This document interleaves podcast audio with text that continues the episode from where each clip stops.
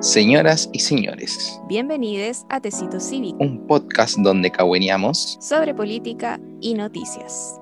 Antes de comenzar, queremos aclarar que todas las opiniones vertidas en este podcast son de exclusiva responsabilidad de quienes las emiten y no representan necesariamente el pensamiento de Tecito Cívico. Bueno, en el capítulo de hoy nos acompañan Chiqui, Carla, Machuca y quien les habla, Fer. Chiques, ¿cómo están? Muy bien. Oli. Oli, muy bien. Bueno, Feliz de haber grabado ya este, este gran capítulo.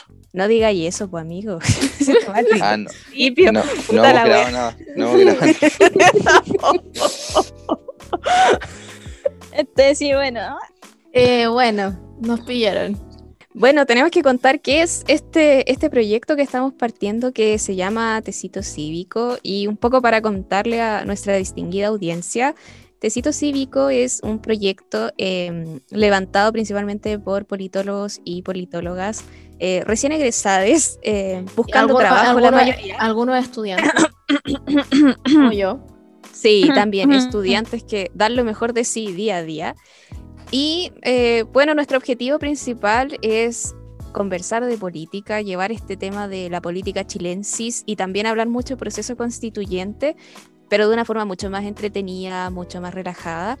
Y nuestra principal herramienta para lograr esto es una cosa que todos aquí amamos y que es el Kawin. Y entonces llegamos a por qué entonces nuestro podcast se llama Tecito Cívico.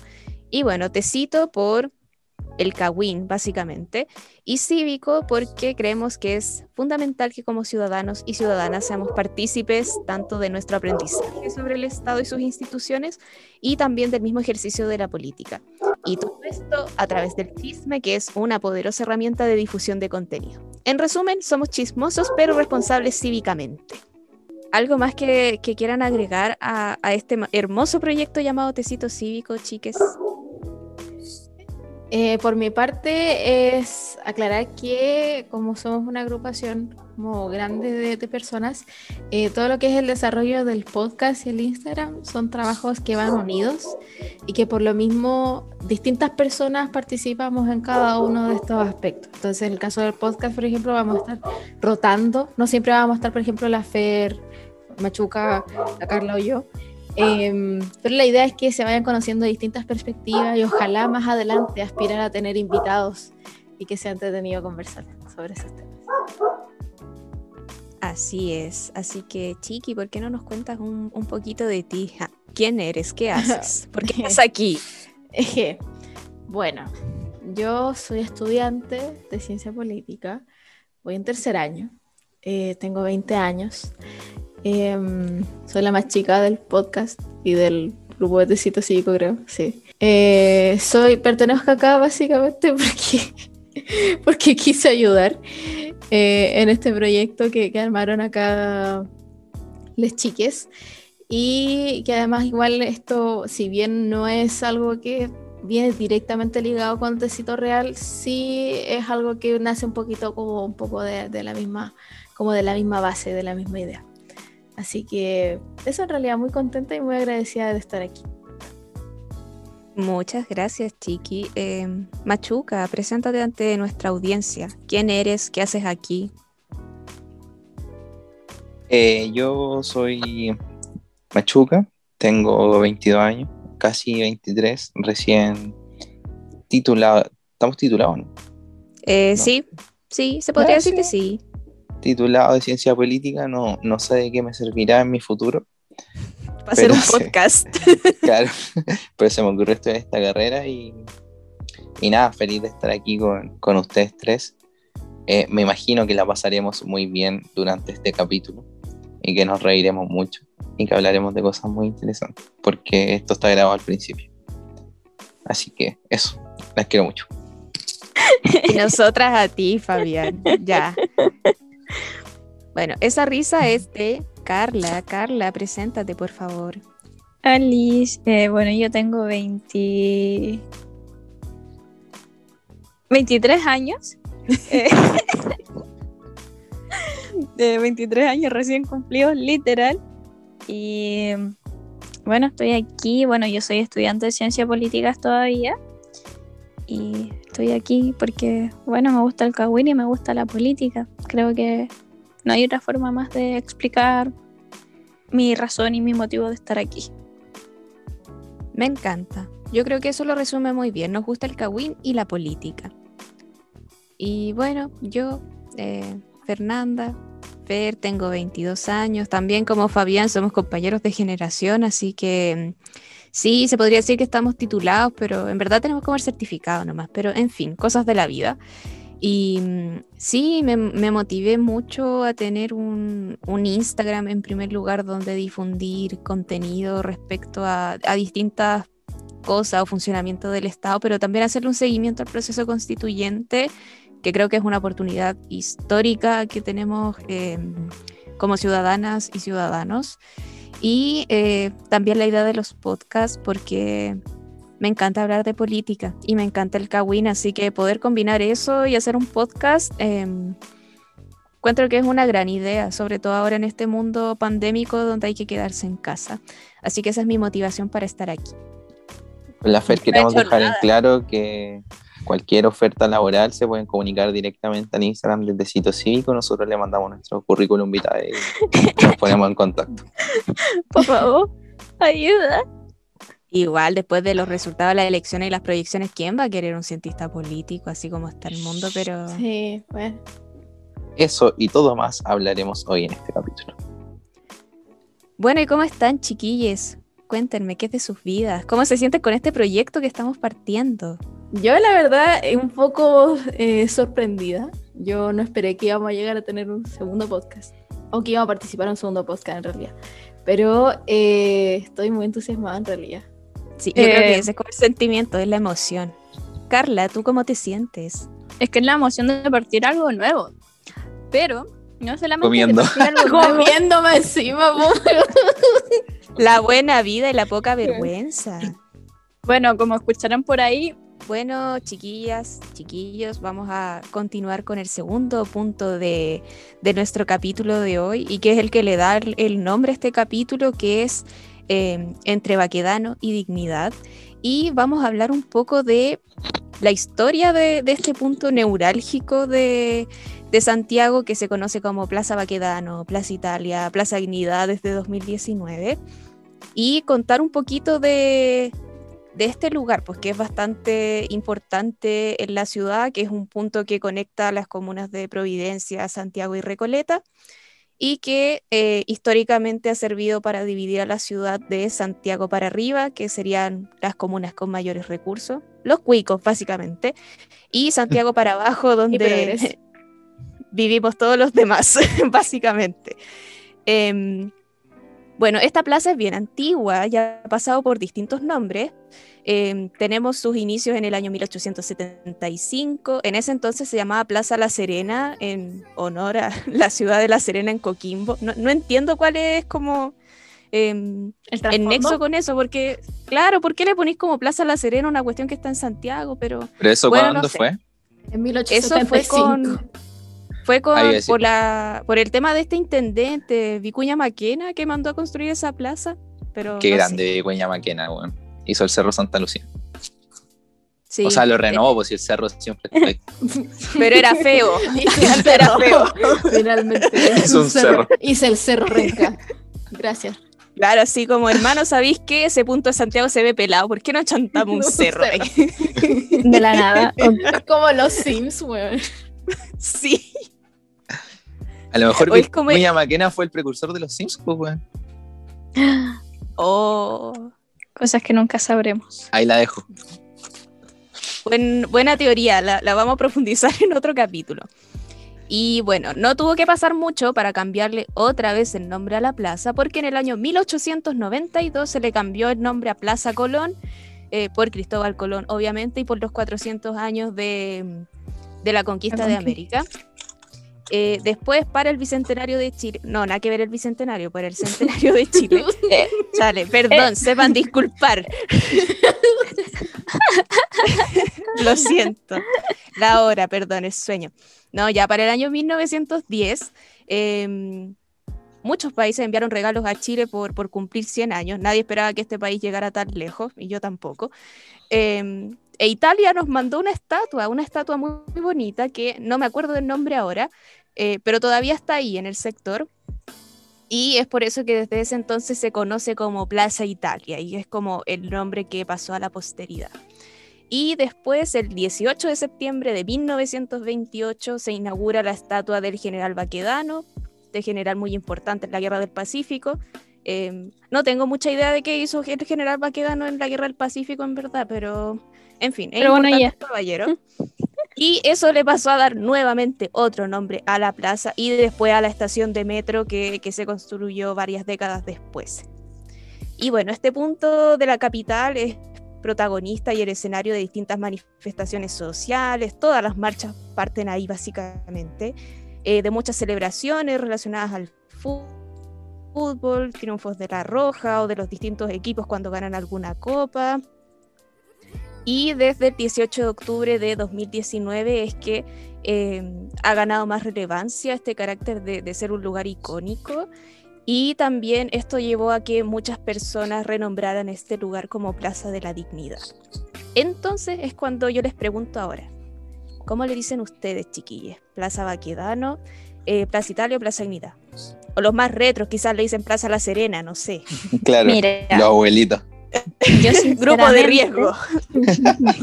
pero yo, sinceramente, dependiendo del momento, porque muchas veces estoy como, sí, Plaza Dignidad, y de repente digo Plaza Baquedano y, y me reto internamente.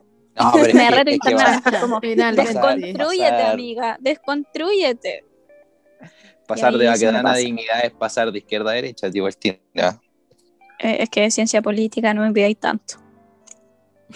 Sí, a mí me pasa algo parecido con, con la Carla.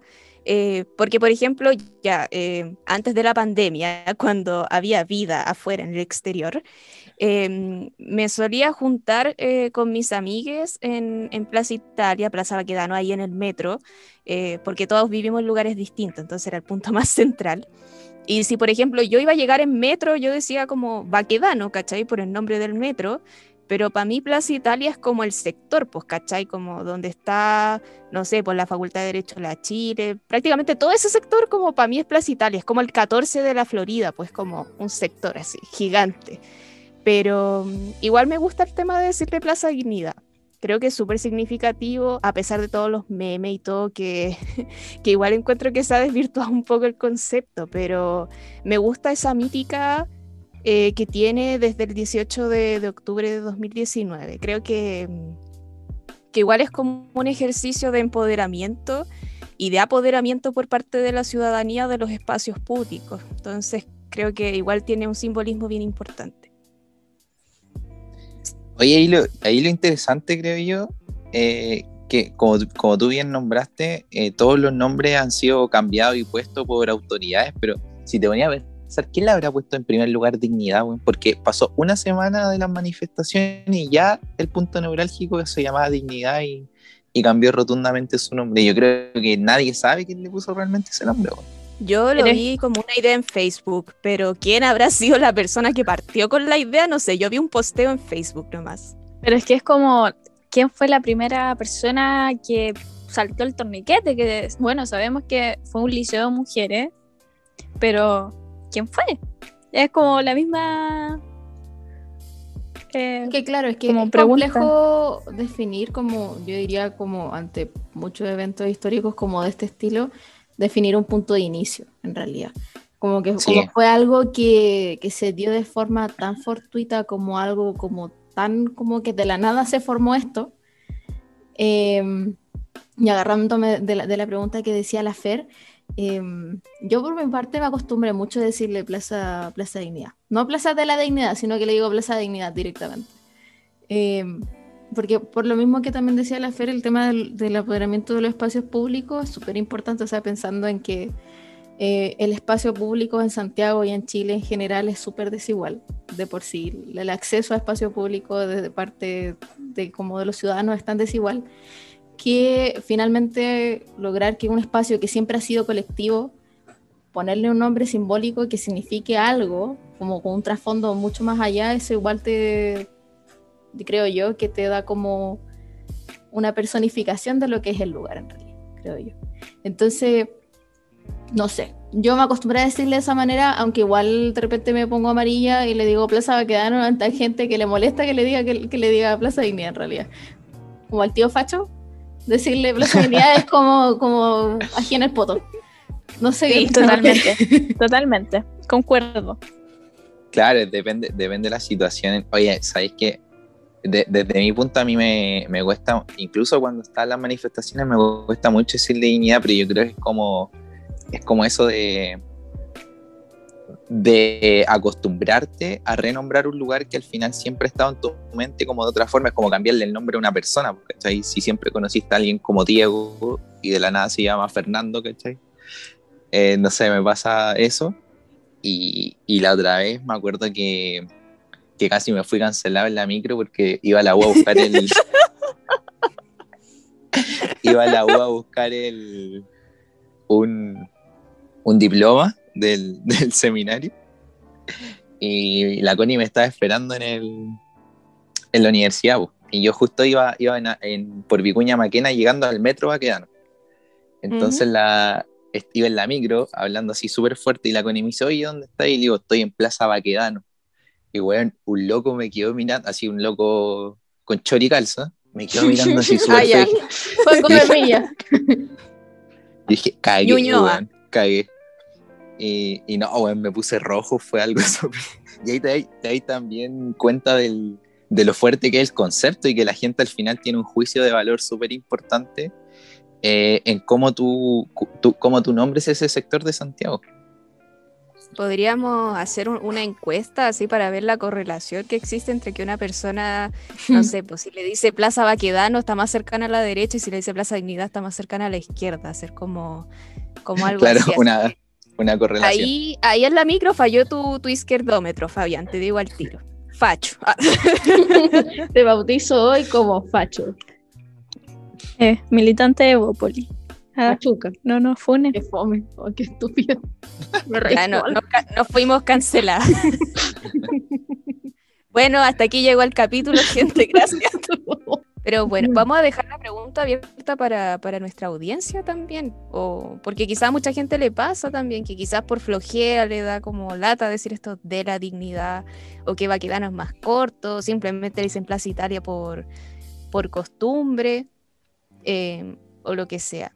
O igual pensar en, en que igual esto no es algo solo de la ciudadanía, el tema de Plaza Italia como lugar simbólico, sino que también ha demostrado que igual es importante para el gobierno, pues, porque por algo tiene la cuestión tan, tan resguardada, con un nivel de vigilancia que yo igual creo que es un poquito absurdo, em, con todo este tema del muro que construyeron, em, o cuando Piñera se fue a tomar la foto, entonces creo que eso igual habla de que es un punto que de cierta forma está en disputa entre la ciudadanía, pero también desde las mismas autoridades. Entonces igual encuentro que eso es un poco curioso. Sí, ¿no? Y además como, como punto ya político, así hablando un poco de historia, eh, hay que recordar que previo, en, previo a los años 60 la gente se, se manifestaba en la Plaza de la Constitución. Y, y, fueron los mismos gobiernos quienes cerraron la Plaza de la Constitución a las manifestaciones y en, y en un tono un poco de rebeldía de la ciudadanía fue que Plaza Italia bueno, ahora Plaza Dignidad se, se volvió un punto icónico de, de, cualquier manifestación y un poco también como bien nos corrieron de, del frente de la moneda, pero tampoco nos fuimos tan lejos. Entonces yo también creo que algo súper súper importante. Sí, también. Era un dato nomás, un dato. No, pero datazo, yo no tenía idea eso de la Plaza de la Constitución, en verdad. Sí, ahí antes se manifestaba la gente, se hacían manifestaciones masivas. Cacha, pues ahí mismo en la moneda, pues. Qué fuerte. Y lo, echaron y se fueron a un poquito más lejos. Claro, sí, es como que igual para, este tema del estallido igual pasó un poco, pues que también, o más ahora en, pandemia en verdad, que como Plaza Italia igual estaba eh, un poco sitiada, por decirlo así, también se buscaron otros puntos de, de manifestación. Eh, no sé, se me ocurre ahora también el tema de, Plaza Ñuñoa, igual que bueno, son manifestaciones más progres, pero manifestaciones al fin y al cabo. Manifestaciones eh, con techo. Entonces, como que cada cierto tiempo se va moviendo este punto neurálgico de, manifestación. Y hoy ustedes se acuerdan a la primera marcha que fueron a, a Plaza de la Dignidad o el 18 de octubre para ustedes fue como su primera experiencia ahí en la vida. Eh, yo el 18 de octubre estaba en el centro, andaba en República, me había juntado justo con mis amigos del colegio, habíamos ido al Subway. Y salimos de comer pan del Subway y estaba la cagada por todas partes. Y de ahí lo que tuve que hacer es caminar desde República a mi casa, que es como caminar, no sé, de, de ese antiguo centro hasta Providencia, pero máximo demasiado. Caminé como dos, una hora y media, dos horas, una cosa así. El tema es que no, tuve la experiencia, digamos, como de, de, la manifestación como tal, pero sí, obviamente como todos en realidad, viví el proceso como de ver todo, o sea, subirme una micro corriendo entre medio de la calle, por ejemplo, para poder agarrarla. Como, como todas esas cosas que, y que no lo conseguí al final, pero, pero todas esas cosas, imagino que a ustedes también les pasó algo similar. No, para nada. ¿No? ¿No le pasó? ¿De verdad? No, yo me acuerdo que ese día me vine súper temprano de la U porque tenía, ni siquiera tenía clase, fui como una reunión. Ese, nosotros los no teníamos nosotros no teníamos clase. Eso. Mm. Entonces me vine, me quedé dormido como a las 3 de la tarde, desperté como a las 6, vi Santiago incendiado y, y no entendía nada, bueno, no entendía nada. Pucha, a mí me pasó algo similar. Yo ese día tampoco. Yo ese día yo no fui a la U. Entonces, como que estaba tranquila. Estuve como en cama hasta como las 12. Después me fui a levantar, me fui a bañar, me puse a jugar LOL. Y de repente veo y es como incendio en Santiago. Y de repente es como se está quemando del sol. Y yo, como, wow. Me quedo en mi casa por siempre. Yo amo mi experiencia del 18 de octubre porque fue Ay, la tuya muy graciosa. ya. Yo sí fui a la U, no me acuerdo por qué, creo que fue como a retirar un papel o algo así, pero era una cuestión administrativa. Eh, salí yo creo que como al mediodía de la U y todas las estaciones de ahí del centro estaban cerradas, pero me acuerdo que me pude ir en metro en Parque Almagro, si no me equivoco. Llegué a mi casa eh, y en la tarde quedé con, con, mi pololo de ir al cine. Íbamos a ver el Joker. Y eh, nos juntamos como tipo 6, eh, o no, a las 6 fuimos al cine, sí, y entramos a ver la película. Em, yo creo que a esta altura ya todo el mundo sabe cómo termina la película, así que no, no es un spoiler, pero ya, básicamente con Ciudad Gótica en llamas, así como la caga literalmente. Salimos del cine y afuera bueno, era caos, así como la cagada en Américo Vespucio. Empecé a ver Twitter que habían estaciones de metro que se estaban quemando, eh, que prácticamente yo no tenía cómo irme a mi casa. Em, entonces, eh, esto me da mucha vergüenza porque esa es la primera vez que yo conocí a mi suegra. y se ofreció para ir a dejarme a mi casa. Entonces, atravesamos, que igual no es tanto de la casa de mi pololo a la mía, pero se hizo eterno por el taco que había. Em, en un momento pasamos por afuera un supermercado que justo lo estaban saqueando. Em, habían barricadas en la calle, la gente haciendo cacerolazos y era como, bueno, estoy en Ciudad Gótica, ¿qué está pasando? Y, ¿En qué momento la película se volvió real? Fue la escena post créditos más real que yo he visto en mi vida. Y esa es mi experiencia el 18 de octubre. Qué fuerte, weón, porque es muy similar a lo que pasó en la película. Todo incendiado, la gente saqueando. Yo tengo, yo tengo una laguna, sí. Yo ya entré al cine sabiendo que habían evasiones masivas en el metro, pero salí con una ciudad que ya no tenía metro, que las micros estaban atascadas en el tráfico y. Y no sé, yo tengo una laguna ahí de que no sé qué cresta le pasó a Santiago en dos horas que explotó. O sea, mira, yo esa semana me acuerdo que había evasiones, que de hecho, una eh, entré a los héroes, no me acuerdo qué día, creo que fue el jueves, y como que estaban evadiendo, y yo como, pucha, ya, bueno. Y, de, y como que por la parte que estaban evadiendo era como justo el andén camino me servía y fue como todo el hueveo. y al día siguiente como Santiago en llamas. Sí, es que fue, muy explosivo, fue demasiado. Fue brutal. sí. Como que lo recuerdo como una experiencia como casi que de libro, como, como algo que escribiría en, mi- en mis memorias, por ejemplo. Así como- Algo que le contaría ya a tus nietos. Sí, así. así. como yo viví el 18 de octubre, pasó esto. ¿Sabes qué? Deberíamos preguntar a la gente cómo vivió lo- el 18 de octubre, como su, su relato. Sí, yo creo que hay relatos como muy, muy entretenidos. Fer, te digo algo respecto a tu experiencia que es como muy random. Sí. A mi mamá le pasó lo ¿Qué? mismo. Y mi mamá nació el mismo día que tú. No. De ¿en verdad. Para besar, Ya. señores. Para Sí, besar. me- y al, mismo día a la que- misma hora. Un día me tengo que juntar a tomar tecito con tu mamá, entonces. Eso vamos a hacer. Sí. Cuando las condiciones sanitarias lo permitan, por supuesto. Obviamente. Pero Bueno, es así como gracias a todo este proceso del 18 de octubre em, y varias cosas más que pasaron a raíz de eso, es que llegamos a un proceso constituyente, chiquillos. Es como ese meme del, del dominó, así como estudiantes saltando un torniquete, ¡pum! Proceso constituyente en Chile. Y eso nos lleva a nuestro siguiente punto de la tabla, que son las mega elecciones que vivimos el 15 y el 16 de mayo. Oye, amiga, qué buen enlace hiciste entre un punto y otro. ¿eh? Gracias, amigo. Una, la una ex- es la coherencia. experiencia. es la experiencia de ya 20 capítulos en otro podcast. Pero eh, no sé, Fabián, si nos quieres contar un poco, hacer un, algún contexto de, de estas elecciones históricas que, que vivimos ese fin de semana.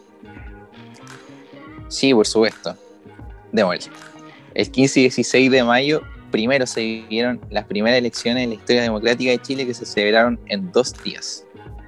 El metro, que en algún momento estuvo quemado, fue gratis para la gente, para que se pusie- pudiera desplazar a votar, más no las micros, porque ya sabemos que ahí hay, hay concesiones privadas eh, por todo el tema del, del sistema subsidiario de Chile, que en algún momento lo hablaremos con mayor profundidad. Pero bueno, fueron unas mega elecciones o super elecciones, como le llamaron, porque se eligieron concejales y alcaldes, como se vienen eligiendo hace mucho tiempo. Por primera vez elegimos a los gobernadores regionales, cargo que antes poseía el intendente y era elegido por el presidente, un cargo de confianza. Y además elegimos a nuestros constituyentes convencionales, las personas que van a estar encargadas de redactar la nueva constitución de Chile. Y en esta yo creo que no es sorpresa que todos los politólogos y politólogas llevaron la mayoría de las sorpresas. Yo creo que los politólogos expertos en sistemas electorales se cayeron de poto cuando empezaron a ver los resultados y, y hubo resultados que nadie se esperaba. Así que yo les dejo la pregunta de qué les parece a ustedes como politólogas eh, la composición de la nueva convención constituyente. ¿Se la esperaban? ¿No se la esperaban? ¿Qué piensan del, del tercio no logrado por la derecha? ¿El triunfo de los independientes?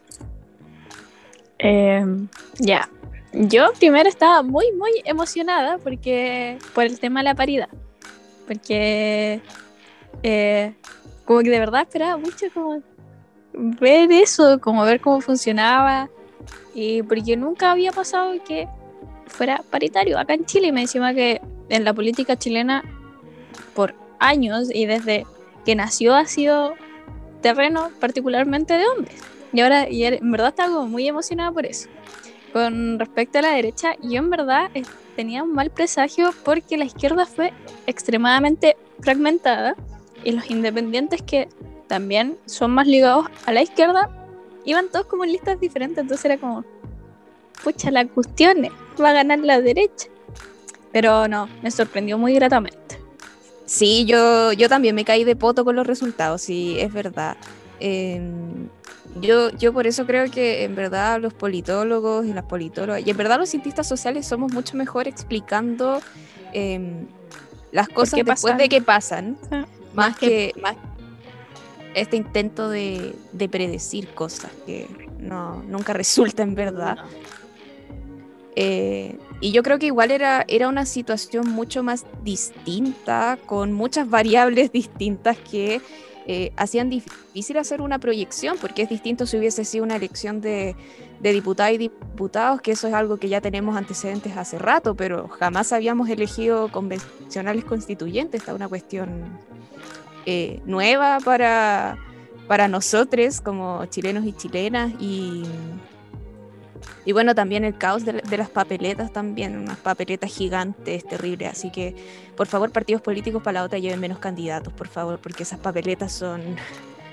Es insostenible esa cuestión. Sí, por favor. Em, sí, pero eh, sí, muy sorprendida. Em, igual preocupada, eh, me preocupa el tema de, de, los independientes en el sentido de que uno no tiene muchas certezas de cómo se pueden comportar en, dentro de la convención, a quién le van a rendir cuentas al final que no tienen este mismo mecanismo de, los partidos políticos, ver qué tan independientes son estos independientes, pensando en, esta noticia de que, bueno, ahora el, ese constituyente, em, no me acuerdo el nombre, pero el abogado Logan, que es como bien conocido entre la gente, Em, que ahora formó parte de, este partido que formó Gino Lorenzini con Franco Parisi, entonces ahora... sí, pues se complementan. sí, Rodrigo Logan. Entonces, Rodrigo Logan, gracias. Entonces ahí tenía un ejemplo de que los independientes en verdad no son tan independientes, pues, o sea, un partido de Gino Lorenzini con Franco Parisi, o sea, como una estafa piramidal hecha partido, pues, entonces... O sea, yo, creo que para pensar, señores. Como dice la Fer, yo creo que la pregunta al final es independiente de qué. Como la mayor parte de la ciudadanía es independiente por el solo hecho de no militar en un partido político, pero obviamente tenemos ideología por detrás, entonces igual es como un poco, como dice la Fer, causa desconfianza, como mejor diablo conocido que por conocer, dicen. Sí, eso por una parte, pero también un punto positivo que, creo que tiene esto de, que entraran tantos independientes y de distinto tipo, porque se hace mucho énfasis en la lista del pueblo, pero también entran independientes de, otro tipo de colectividades. No eh, neutrales. sí, los no neutrales eh, y también algunos, eh, algunas listas regionales, me parece también. Claro, y de distritos específicos. Por ejemplo, en el 12 salió electa una eh, constituyente de un movimiento social que iba, claro, iba solamente en, el, en el 12, si no me equivoco, así que gran triunfo. Muy buen triunfo sacaron. Y, y, eso ahí da cuenta de, un trabajo territorial importante, pues para poder eh, entrar a la convención pensando en el sistema DONT que, tenemos y el que ocupamos para convertir los votos en escaños. Entonces, yo creo que el punto positivo que tiene este alto número de independientes en la convención es que le va a dar legitimidad a, este órgano, pensando en que la gente tiene mucha desconfianza de los partidos políticos, eh, mucha desconfianza en la política institucional y también de la desconfianza misma que generó el acuerdo del 15 de noviembre, que se calificó mucho de cocina, que es un concepto con el que yo no estoy de acuerdo. Pero el hecho de que entraran tantas personas desde los movimientos sociales, de listas independientes, creo que, que ayudan a despejar un poco esa desconfianza que había hacia el proceso y tengo la, la esperanza de que también se vea como, como una señal de que votar sí sirve y que votar sí puede cambiar las cosas y que se pueden generar cambios. Esa es la impresión que tengo por el momento. ¿Y tú, Chiqui, cómo ves todo? Yo la verdad quería, antes de responder eso, a mí me gustaría igual como preguntarles a ustedes, no sé, como, ¿por qué nosotros consideramos en realidad que que las listas independientes nos asustan. ¿Por qué nosotros creemos eso? Porque así, por ejemplo, es, una opinión que, que, se escucha mucho de la gente que, como de, en general de cientistas sociales, em, que ve como con, ojos como medio extraños las listas independientes, sobre todo como, como quienes somos pro partidos políticos. Eh, pero mirándolo desde la otra vereda, hay mucha gente que, y que conozco incluso y que me ha dicho así como, no, es que es independiente, entonces yo prefiero que, que sea independiente. Eh, gente familiar mía que incluso me ha dicho así como, eh, no, es que si tú te tiras algún cargo político, tírate como independiente, o sea, no te tienes que meter en un partido político. Entonces, a partir de eso, como me gustaría como, como cómo nosotros podríamos explicar como desde nuestro punto de vista por qué los, movimientos independientes pueden ser como complejos, como por qué nosotros desconfiaríamos de eso. No sé qué, qué piensan ustedes de eso.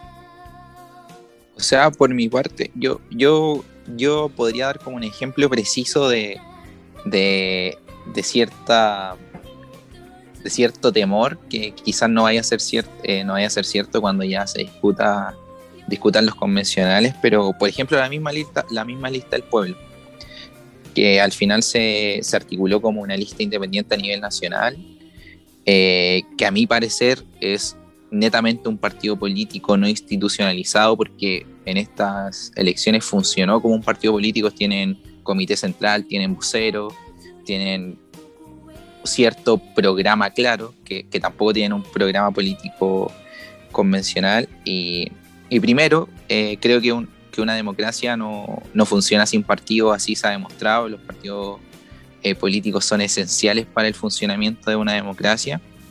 Y segundo, lo que me da temor es no conocer un programa político claro, un lineamiento claro. Eh, me da temor la posición anti-establishment y anti-partidos políticos que tienen alguna lista independiente y que al final se hagan, se hagan pequeños grupos de trinchera y en vez de tener un diálogo constituyente tengamos eh, un juego de suma cero que, que yo quiero esto y tú quieres lo otro y yo no voy a dejar de torcer el brazo. Eh, o sea, yo no voy a torcer el brazo y lo voy a lograr. Entonces, por ahí va mi temor. Yo creo que la política de trinchera, como lo han mostrado algunas personas de, de la lista del pueblo, o como lo, lo, trató de mostrar Daniel Stingo el otro día, como lo trató de mostrar Baradit, yo creo que le hace más mal que, que ven a la constitución. Yo creo que hay que dialogar con todos los sectores y no con esto decir que un sector va a tener va a tener mayor poderío o que la derecha va a tener mayor influencia, sino que por algo fueron electos y el diálogo debe ser abierto con todos. No, no sé qué opinan ustedes. Sí, también igual eh, pienso, pienso muy similar, aparte pensando en cómo esta lógica de cómo se dieron las listas, uno, por ejemplo, podía saber como menos a grandes rasgos eh, qué pensaba un poco la, la prueba de dignidad, qué pensaba la lista de apruebo y qué pensaba, por ejemplo, Vamos por Chile, por ejemplo. Entonces, como que pase como a ese abanico de opciones, uno dice, ya puedo irme como por estos lados en base a lo que yo pienso. Eh, pero precisamente todas estas listas de independientes dejan esa línea muy difusa. O sea, por más que puedan ir como comportarse como una lista que tenga como ciertos lineamientos muy entre comillas, eh, finalmente deja demasiados vacíos entre medio, demasiados vacíos. Y a partir de eso igual a mí también me asusta, por ejemplo, que se esté proponiendo en el Congreso que entren eh, diputados o senadores independientes al Congreso. Yo creo que ahí se encuentra que es súper peligroso igual, que siguiendo esta misma lógica, como mejor diablo conocido que diablo por conocer en realidad. Es que, claro, igual, por ejemplo, siguiendo la misma lógica, Pepe Out es independiente. Arter fue independiente en la Florida. Es que entonces como... No por ser independiente significa que es bueno. Y sobre todo el tema que dijo hace un ratito Machuca, de que no tienen como a quién rendirle cuentas. Porque son independientes. Entonces como... Imagínate, no sé, porque ahora quieren llevar una lista, o sea, un candidato presidencial. Ya, pero ¿con quién va a gobernar ese presidente? Porque no puede gobernar solo. O sea, actualmente tenemos un presidente que está gobernando solo porque ni su partido ni su coalición lo apoyen y está la pura caga. Entonces, repetir de nuevo lo mismo, o sea, no sé. Sí, eh, yo creo que también va, a mí también me preocupa mucho esta idea de, de permitir listas de independientes para la elección de, del Congreso, en el fondo, del órgano legislativo. Eh, precisamente porque uno ya uno no tiene certeza de más o menos cuáles son los lineamientos que van a seguir estas personas Em, que no hay ningún eh, organismo que después les dé algún cierto, de, algún cierto grado de castigo, por ejemplo, que es como lo que hacen los partidos políticos cuando tienen algún parlamentario que em, es díscolo para votar, entonces después no le dan el cupo para la siguiente elección. Esos son los tipos de, de mecanismos de, de castigo que tienen los partidos políticos con sus parlamentarios y para mantener la disciplina partidaria pero los independientes, si es que entraron al Congreso, no tienen eso, pues no tienen eso más que eh, rendirle cuenta a su electorado, que igual es algo eh, volátil, por decirlo así, no, hay como una fiscalización tampoco eh, que puedan hacer los electores hasta dentro de cuatro años más para votar nuevamente. Pero mm, creo que también igual se entiende mucho este, este rechazo de la ciudadanía hacia los partidos políticos, tanto por em, los casos de, corrupción, de, este financiamiento trucho de la política y de las campañas, em, y también de la decepción con, con, el mismo sistema igual, como este mismo, esta misma consigna que se repite tanto, de que no, no son 30 pesos, son, son 30 años, entonces es como un desencanto en general con la política y que yo no veo que los partidos políticos quieran revertirse, ese es el problema. A mí algo que me da rabia es que ya, yo sí defiendo mucho a los partidos políticos, Em, pero tampoco veo una autocrítica por parte de ellos, lo veo solo en el discurso, cuando sale alguno que otro presidente partido a decir, no, sí, los partidos políticos tenemos que eh, trabajar en nuestra relación con la ciudadanía, pero no hacen nada por eso, entonces, claro, igual para mí es frustrante eh, tratar de defender un poco esta idea de los partidos políticos y de por qué son importantes en la democracia, pero por otra parte veo que los partidos políticos tampoco hacen mucho. Em, entonces, eh, no sé qué le depara para el sistema político de nuestro país los próximos años. No sé qué va a pasar con el sistema de partidos en verdad, pero... Está complicada la cosa en realidad. Está, muy complicada la cosa, no sé, yo no sé. Yo vivo el día a día ahora. Sí. No, y aparte igual el algo que ya agarrándome como la pregunta como oficial que tenía que responder. Eh, que acá lo que llamó la atención, que claro, que salieron como estos independientes también, y que salieron alcaldes que, no pensábamos que iban a salir, por ejemplo, en las elecciones de gobernadores de la región metropolitana, que salieron dos, dos de izquierda, centro izquierda. Las campañas políticas. Siguiendo estos mismos errores que, que la FER estaba mencionando respecto a, a que no hacen una concientización respecto a cómo ellos deberían cambiar como partidos políticos, el tema es que acá finalmente resultaron las campañas políticas que fueron de terreno, las que finalmente a lo mejor no tuvieron tanta, mm, tanta inversión y que tuvieron finalmente como más como la base un poco del contacto de tú a tú con la gente, como era un poco a la antigua en realidad, el tema de las campañas.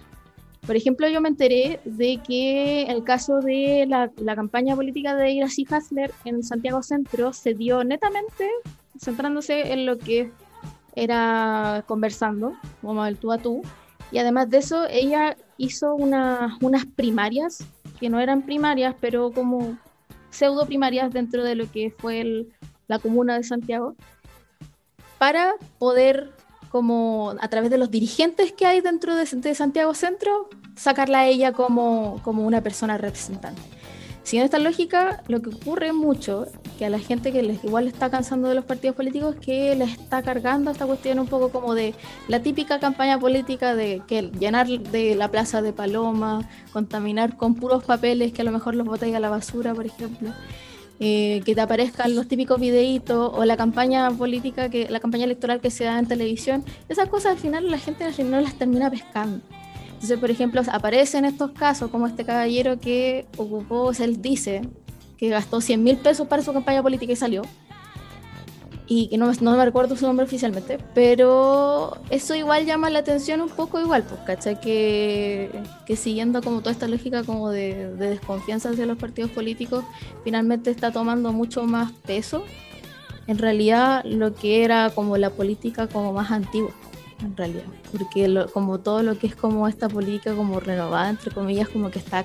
Sí, yo creo que es un muy buen punto, como el tema de, de cuánto dinero se gasta en campañas, porque pensando que ya eh, vamos por Chile, que bueno, es Chile vamos, la originalidad hecha coalición, em, son la coalición que tenía más dinero y más recursos para, para hacer campañas políticas por, bueno, obvias razones. Em, o el caso de Catalina Parot, o sea, es una campaña pero millonaria, tenía más de 700 millones de pesos y quedó cuarta en la elección para gobernadora acá en la región metropolitana. Y de hecho ahora está haciendo como una colecta entre Chile Vamos para poder pagar el crédito que pidió porque no le da con la plata que le devuelve el Cervero. O sea, ayuda. Así quedó debiendo plata. Em, entonces creo que sí, yo creo que ese es un punto bien interesante de, de analizar, de si esto cambia un poco esa lógica de que las campañas se ganan con recursos. Sí. Oye, pero sabéis que antes de, cerrar este bloque, un poco para poner como la un poco la contra a lo que estábamos conversando, eh, yo, he visto he visto ciertos ciertos comentarios de que esto de que el país se izquierdizó, obviamente, con, con los grandes triunfos en Maipú, Santiago Centro, Viña, Valpo, que salió Recto Char, tampoco es tan, es como un poco apresurado eh, decirlo como tal, obviamente mediáticamente que hayan ganado estas comunas que son súper importantes para el país, para Santiago, pero fíjense que a la ex concertación no le fue nada de mal en concejales y alcaldes en otras comunas, sobre todo en concejales. El PS sacó bastantes concejales, la democracia cristiana también. Y se ha demostrado que en Chile la elección que mejor refleja las parlamentarias son las de concejal. Entonces, sin que se abran eh, lista independiente, que por mi parte espero que, ese proyecto no tenga fruto, eh, quizá el Congreso de sorpresa y la concertación esté más viva que nunca. Sí, yo creo que ese tipo de cosas hay que tomarlas con, calma, porque quizá las personas en general, no lo sé, eh, tal vez para la convención constitucional querían rostros nuevos, rostros con que tuvieran arraigo territorial, pero quizás para el Congreso, quizás quieren políticos más de, carrera, por decirlo así, o ahí sí votan más por partidos, pero eh, sí, pasa eso, que creo que, hay que mirar las cosas con un poquito más de, distancia, sobre todo este, este triunfo más de la, de la centro izquierda. Y, nada, solo decir que los memes que salieron estaban muy buenos. Yo lo pasé muy bien con los memes que salieron de que nos convertimos en la Unión Soviética y que ahora somos todos comunistas. El reloj de viña con la, con la y el martillo. Buenísima esa. Sí, está fue buenísima. Tan así que este capítulo debería empezar con el himno de la URSS. Ah, baño. Sí, también. Entonces, seguimos avanzando con, nuestra pauta, chiques. ¿Cuál, ¿Cuál es el siguiente punto que, vamos a cagüinear ahora? Chiqui, no sé si lo quieres decir. Bueno, vamos a hablar de lo que corresponde a las funciones de la Convención Constitucional. ¿Nos convertiremos en Chilezuela? ¿Venezuela? ¿Cómo le llaman? Me acuerdo del Totalmente. ¿Puedo hacer un comentario muy random? Obvio. Cuando, cuando estaba um, Guillermo en las elecciones presidenciales. Me acuerdo perfectamente que siempre ya estaba típico este argumento de que no iba a convertir en Chilezuela, bla, bla, bla, esa caca. El tema es que me acuerdo que en Facebook hicieron un filtro que aparecía Maduro, así como con su sí. Maduro, Maduro con Guille. Oye, mucha gente lo tenía en su foto de perfil, hasta yo lo tuve en mi foto de perfil. Pero, pero en realidad ahora me miro al pasado y digo, esto era Chilezuela, de verdad. Guillet Chilezuela, ¿de verdad? ¿De verdad? ¿De verdad? ¿Qué, qué, va a pasar con Jadwe? Vamos a convertir en Unión Soviética. Chile soviética. Cuba. Cuba, no sé. No sé en realidad, pero, pero en base a esto quería, vamos a conversar respecto a las funciones que tiene la Convención Constitucional, qué, qué es lo que ellos hacen, en realidad, que técnicamente es una función central ya que corresponde a que ellos van a redactar lo que es la constitución.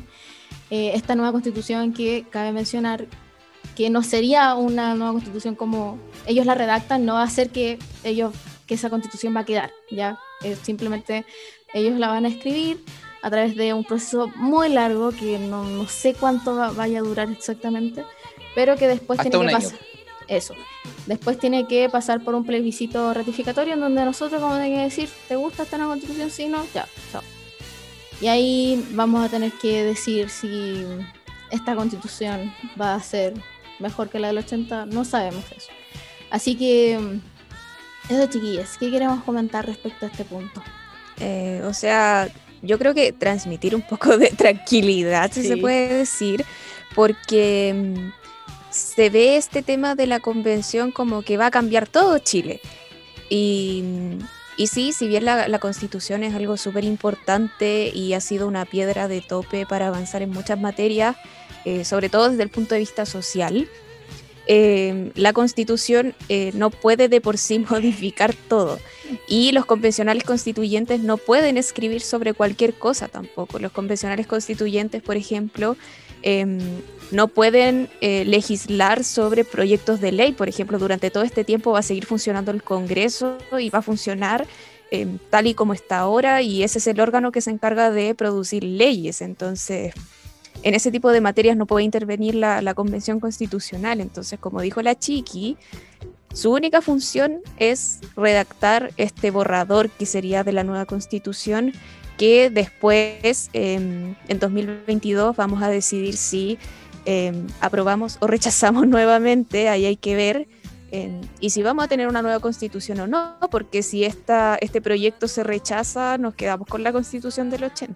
Entonces, transmitir eso por una parte, de que la Convención Constitucional tiene una tarea súper específica y por un tiempo delimitado también, como dijo Fabián, que es de hasta un año, porque se supone que funciona nueve meses, pero se puede prorrogar por tres meses más una única vez, entonces tiene un plazo total de un año y, y no se puede extender de eso. Entonces, no es como que tengan atribuciones sobre todo.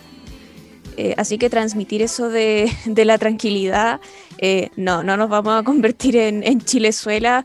El proceso de, Venezuela fue, fue algo muy distinto a lo que estamos viviendo en Chile. Entonces, tranquilidad. No es comparable hay siquiera. Que, hay que tomarse las cosas con calma, sí. Así que no se compre la, campaña del terror. No vamos a hacer Chilezuela. Y aparte igual, agarrándome también de eso, es bajar un poquito las expectativas también, creo yo por la nueva constitución. Yo soy una, tengo una visión igual de repente muy pesimista respecto a lo que vaya a resultar. Ojalá sea mucho mejor y ojalá tenga como que contemple temas que sean importantes como la organización del Estado, todas esas cosas que no se hablaron en las campañas políticas. Eh, pero algo que hay que tener en consideración es que, que, el error que se cayó mucho en las campañas fue prometer cosas que una constitución no va a llevar necesariamente. Cosas que son políticas públicas, cosas que no iban a, no van al punto ya, y por ejemplo, cuestiones que, que yo entiendo que puede entender un poco la confusión, pero esa, esa desinformación igual genera un daño, porque finalmente si tenemos una población que tiene una expectativa tan grande respecto a algo que va a cambiar, finalmente no vamos a estar como al 100% contentos con, con, el resultado, aunque nunca vamos a estar 100% contentos. Entonces igual es como tener como un poquito de ojo, de cuidado y ser un poquito más como tranquis y como, como alejarse un poquito y decir como, oye, eh, puede que resulte bien como puede que no resulte tan bien como queramos. Y que no vaya a tener todas las cosas que te prometen. Es que, claro, la constitución tiene que ser un acuerdo entre toda la ciudadanía y no toda la ciudadanía piensa igual, entonces tiene que ser un acuerdo en donde todos, todos queden conformes. No es simplemente no es que esta va a ser una constitución de izquierda o no esta va a ser una constitución de derecha, sino que lamentablemente tiene que ser una constitución, o sea, lamentablemente para cierto sector, tiene que ser una constitución amarilla, porque tiene que...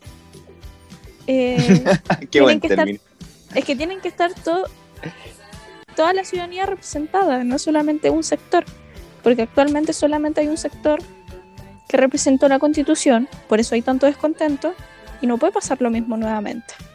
Entonces, es eso. o sea, claro, van a haber cambios totalmente sustanciales como el tema del medio ambiente, el tema del Estado plurinacional, que eso, la mayoría, si es que no todos los constituyentes lo tienen más que claro, excepto aquellos que son más de extrema derecha, pero son acuerdos que se van a ir llegando poco a poco. Sí, por eso también el quórum de, dos tercios, que la idea es que sea un, acuerdo amplio entre la mayoría de las personas que conforman la, convención.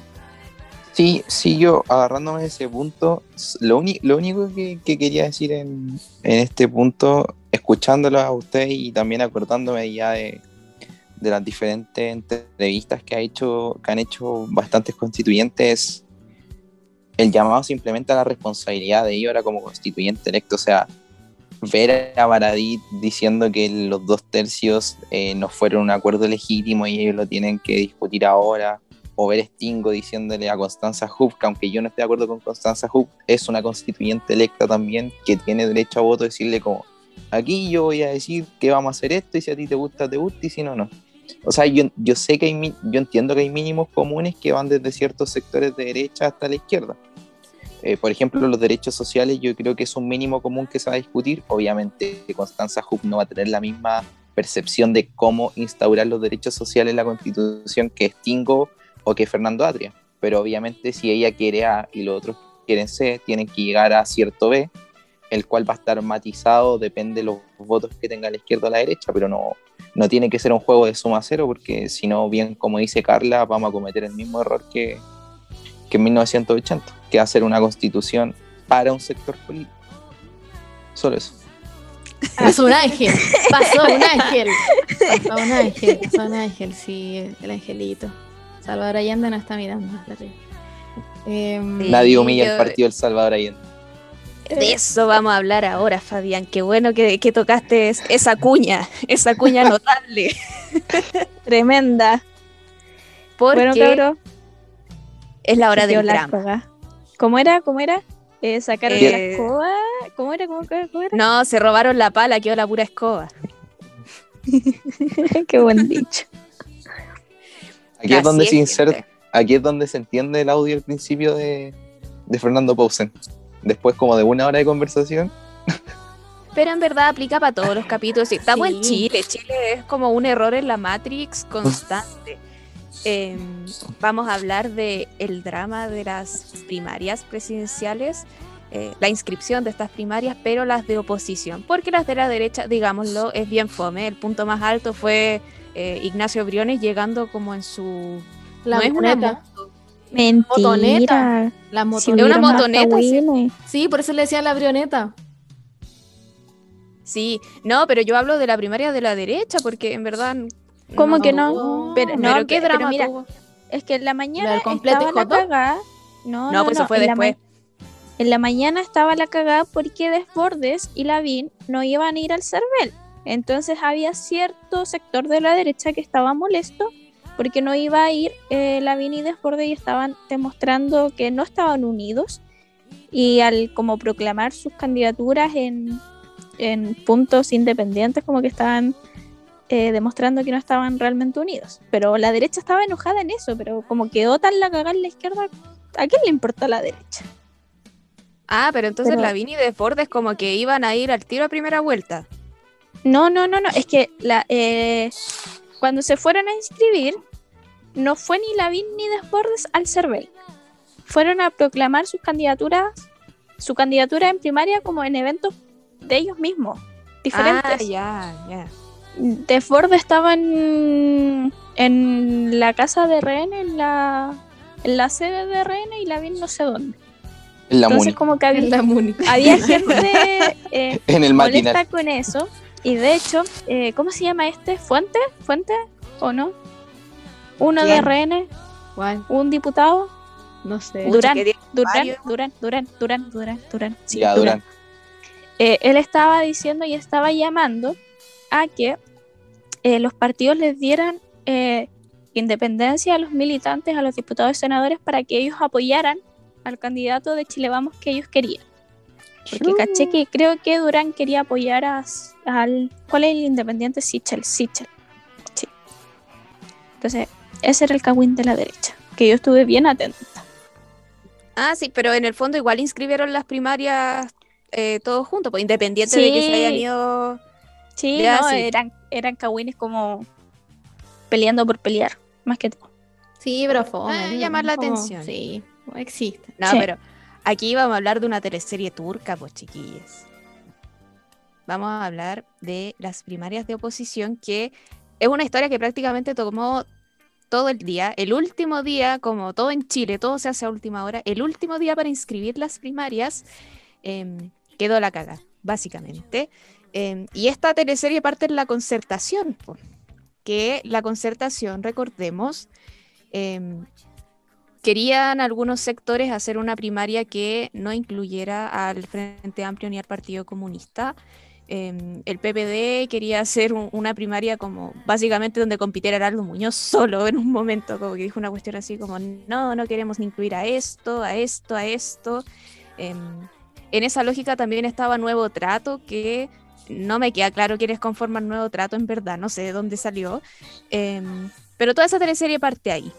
Y después de que son las elecciones del 15 al 16 de mayo, y a la ex concertación le va súper mal en lo que es eh, la convención constitucional, eh, partidos como el PPD se flexibilizan y dicen mm, deberíamos hacer una primaria amplia de oposición con todas las candidaturas posibles. Y en eso también está el, tema de la DC, que la DC tiene una teleserie por sí sola, donde em, yo creo que igual eh, fue algo súper feo lo que hicieron con Jimena Rincón. Recordemos que Jimena Rincón partió siendo la precandidata de la DC, que ellos la eligieron en una primaria interna del Partido Demócrata Cristiano. Y bueno, a Rincón la bajaron y la subieron como tres veces al tema de la candidatura. A mí de verdad me dio pena. Yo soy una persona que no simpatiza con Jimena Rincón, pero me dio pena lo que le hicieron. Yo lo encontré feo, no sé ustedes. Sí, total, Es darle la espalda. O sea, completamente. No, y, al final pasar por encima ya más de una política de una persona, pues bueno, o sea, fue una humillación. Yo creo que fue una humillación. Totalmente. Sí, contemos, el cagüín de, de, la DC. No sé, Fabián, si quieres contar qué fue lo que pasó a la DC con esto de la Probosteneta, la, no sé, la Rinconeta, no sé. ¿Qué eh. pasó en la DC? ¿Qué, qué pasó? ¿Salió cagando Fuad Chaín? ¿Qué pasó en la DC? Grande la Oregoneta, eh, ya, mira, según lo que, lo que he podido ver y según las declaraciones de la, de la misma Jimena, al final se dieron cuenta que la candidatura de Jimena Rincón no prendió. Y, mientras la candidatura de Jimena Rincón no prendía, Yanna Proboste iba al alza en la encuesta de forma gigante por su labor, obviamente, como presidenta del Senado. Y ahí fue a Chain, empezó a mirar con, con ojo, con otro ojo ahí a, Yanna Proboste, así con mm, malas intenciones. claro, creo que, creo que aquí podríamos ser gobierno. Entonces, ¿qué pasó? Yo, yo igual le encontré todo súper raro porque el mismo 16 en la noche, 17, Jimena Rincón subió un video súper extraño en sus redes sociales diciendo que, que, estaba con un momento de reflexión y que creía que, que las primarias no se podían jugar el, el, 18 como así se hicieron. Entonces cuando vi el video dije, Jimena Rincón se está bajando. Se va, me, encanta, porque esta cuestión ya empieza a ser como un creepypasta en esta parte, así como no, subió un video medio raro así. Va, va a encender la, la brosteneta, se le echó benzina y, y claro, al final lo que pasó, según lo que dijo Jimena Rincón, es que cierto presidente de un partido político, que creo que es el partido de, de Salvador Allende, hizo un extraño llamado a la DC diciendo, si va Jimena Rincón como precandidata, no vamos a primarias con ustedes. Y creo que un partido que fue creado netamente para, para las elecciones de los años 90, cuando salió Elwin, dijo lo mismo llamó un caballero llamado, que no quiero decir su nombre, pero su apellido es Muñoz, llamó a la ADC también y dijo, si va Jimena Rincón, no vamos. ¿Y qué hizo la ADC? De forma muy poco de forma muy poco prudente, bajó a Jimena Rincón y fue a Chain por atrás, empezó a llamar a Yanna Proboste, mientras decía en el matinal que Yanna Proboste por ningún motivo va a ser su candidata por detrás llamó a Yanna y dijo, Yanna, por favor, sé nuestra candidata, tú puedes salir electa y todo. Y Yanna Proboste yo creo que como una persona que, que tiene coherencia como persona hacia ella misma y hacia Jimena, dijo que simplemente el partido no tenía que hacer una autocrítica y no podía estar utilizando ni la imagen de ella ni la de Jimena para, para hacer una salvada política y finalmente Yanna Proboste no quiso ir a primaria eh, con ningún partido. Lo que no quiere decir que después en noviembre sea la candidata de la AS, eso está por verse, pero por el momento desistió. Y luego de que se supo todo esto, en, en, una heroica, en un heroico discurso, llamando a los camaradas de la ADC, obviamente por Zoom, por las medidas protocolares, nuestro amigo Fuachain le dijo adiós a la presidencia del partido y nos quedamos sin, sin Quizás lo vamos a tener en los matinales todavía, no pero si es constituyente, pues. Si es el único constituyente que sacó la DS. Más encima, él, lo dijo, di la vida por el partido. Fui el único. Sí. Pero bueno, e, nunca te olvidaremos, En ese video de que bueno, que supuestamente se filtró donde salía hablando en su, pero esa cuestión la filtran a propósito. Entonces, sí, pasó todo este desastre en la DC y mientras la DC todavía no sabía muy bien qué hacer con su vida, con su destino, el Partido Socialista que en todo este rato había estado pololeando, así coqueteándose, tirándose los palos ahí con Apruebo Dignidad, que es el Frente Amplio y el Partido Comunista. Le informa a la y DC como, y otro partido. el olvidado. ¿Cuál? El FVR, el regidor. Ah, la cuestión de Jaime Mulet. Esa mismo. El partido que vende Sí. bolsitas de sal a 5 lucas. Sí, pero ¿a quién le importa el partido de Jaime Mulet? Pero Federación En fin, Regionalista Verde apro- Social. Ese es. eso. Gracias. Eh, el Partido Socialista le dijo a la DC como, no, ¿sabéis qué? Te demoraste mucho, chao, yo voy a inscribir las primarias con eh, apruebo dignidad. Entonces parecía que esta teleserie se estaba resolviendo, eran algo así como las 5 de la tarde, iban camino al Cerveri y algo pasó. y las primarias empezaron. estuvimos a punto de ver a la nueva unidad popular, weón. 2.0, sí, versión 2021. Sabéis que fue súper triste, yo estaba súper emocionada. Pero bueno. Yo igual. Yo también quería ver ese bloque así de Partido Comunista, el Frente Amplio y el Partido Socialista. Era, era bello. En mi mente se veía muy bonito. Y Lucía Iriar por segunda vez vio caerse la UP. sí, pero esto fue en un puro día, ni siquiera fueron 24 horas. Em, hoy fue terrible. Yo me acuerdo que tenía muchas cosas que hacer ese día y no pude porque estuve todo el día pegada viendo la transmisión, como qué pasaba, viendo Twitter, en fin. Y eh, bueno, ¿por qué se cae esta primaria que, que parecía perfecta desde el mundo de la izquierda? Em, porque al parecer el Partido Socialista no iba nada solo, po. iba con gente a la fiesta. Po. Entonces, no sé si ¿Cómo alguien quiere hablar de eso. Como eso que me está contando usted, ¿qué me está diciendo? Carla, yo sé que tú, como eres nuestra corresponsal de Cawines, eh, yo sé que tienes algo que decir en este punto de la historia. ¿Qué pasó? Ay, ya, pues que cachai que, que Pucha, Jado y Boric están carreteando, po. Ya. Y invitaron a la, a la, a la Paulita, pues tipo, ya, pues tomémonos unas chelitas así bien, bien, bien del pueblo. por la unidad, por la unidad de la Y- izquierda.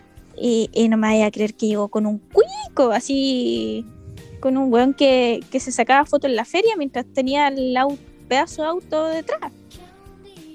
Fuertes no, declaraciones.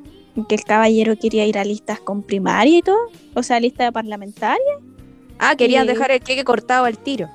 y es como, estamos recién tratando de inscribir una primaria presidencial y ya te estáis saltando como 800 pasos, nada que ver.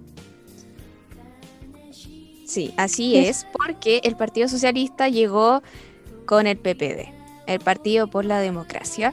Y lo que pasó es que, bueno, al parecer iba todo bien, como que se entendía que ya, que fuera el PPD, eh, que el día anterior también se había filtrado un audio de una persona del PPD donde decía, hoy no sabemos qué hacer porque vamos a desaparecer, no sé qué, era casi como un futuro apocalíptico para el PPD. Yo disfruté mucho ese audio, en verdad, que soy mala.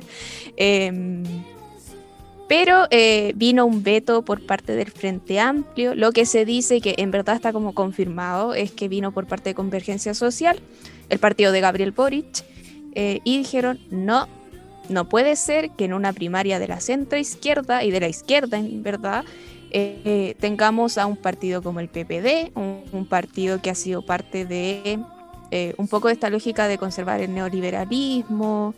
em, de, de no ser un partido de, que esté con las grandes transformaciones sociales, como un poco este rollo. Y dijeron, no, no vamos a incluir al PPD en las primarias y ahí todo se empezó a caer. Em, Todo se derrumbó. Oye, pero sabéis que yo ahí tengo como otro cagüín. cuenta, sí, aquí vamos a soltar todos los cagüines arriba de la mesa, dale. ¿Sabéis por qué? Porque como, como que ya para la tele se dio como ese discurso de que no es que buscamos una coalición de izquierda más ligada a las, al socialismo, entiéndase, socialismo, socialdemocracia más cercana al socialismo, no socialismo Unión Soviética. Y el La Partido URSS. Liberal y el PPD como que son liberales y no nos gusta el liberalismo y bla, bla, bla. Pero por detrás, creo que en una lógica muy de política electoral se dieron cuenta que si hacían el pacto en el que se incluyera al PPD y al Partido Liberal y a Nuevo Trato, no les convenía mucho porque ahí tenían derecho a votar los militantes del PPD, que se sabe que el PPD, si bien es un partido instrumentalista, mueve muchos votos. Entonces lo que, lo que dicen que quería Pro Dignidad era que no firmara el PPD para así asegurar que Paula Narváez no ganara las.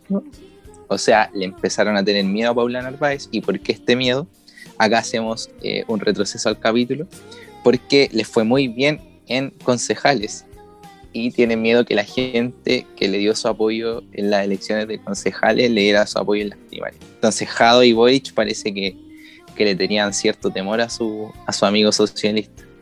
Yo, yo quiero hacer un paréntesis aquí, pero el Partido Liberal no está dentro de Nuevo Trato. ¿Qué chucha es Nuevo Trato, weón? ¿Quiénes están ahí? Para mí Nuevo Trato es Pablo Vidal, weón. No, no sé qué mierda está ahí. O sea, Nuevo Trato lo conforma Partido Liberal, pues. Ah, pero es Sí. como una coalición Sí, de gente sí, de o sea, es como. A ver, no es como. No, sí, es como una pseudo coalición en donde su idea era un poco como desmarcarse de lo que era como el Frente Amplio y crear como este nuevo, esta nueva agrupación en la que podían hacer acuerdos con la centroizquierda y como esa era la idea, como lograr un poco la unidad. Porque de, de- Sí. de esa lógica, Pablo Vidal, y me acuerdo que otra diputada más, no me acuerdo quién, Natalia Natalia- Castillo. ella misma, Natalia es- ellos, ellos se salieron de, de sus respectivos partidos Revolución Frente Amplio. Democrática. Sí, se salieron de su partido de Revolución Democrática. Entonces salieron de ahí Sí. para poder como integrar este nuevo trato y todo eso. Es que R- RD se puso muy zurdo para Vidal, pues bueno, ahí está, la, está el problema. Yo, ya, acá, según internet, ya, Nuevo Trato es una plataforma política de centro izquierda chilena. Ya, igual lo de centro izquierda encuentro que queda un poco grande, pero dice que lo conforma el Partido Liberal e Independientes. Tienen dos alcaldes, un concejal y cuatro diputados, que bueno, dos de ellos son. Son los que sacaron, pero con Revolución Democrática, pues cuando estaba Pues son los Vidal o sea- Castillo ahí. Sí, Y- pues, y sí. Y Vlado, no sé cuál será el otro. Mm. En fin, pura gente de Ñuñoa. Maldita seas como una de Ñuñoa. Eh, Alejandro Bernales creo que debe ser. No lo cacho. Fallé como polito.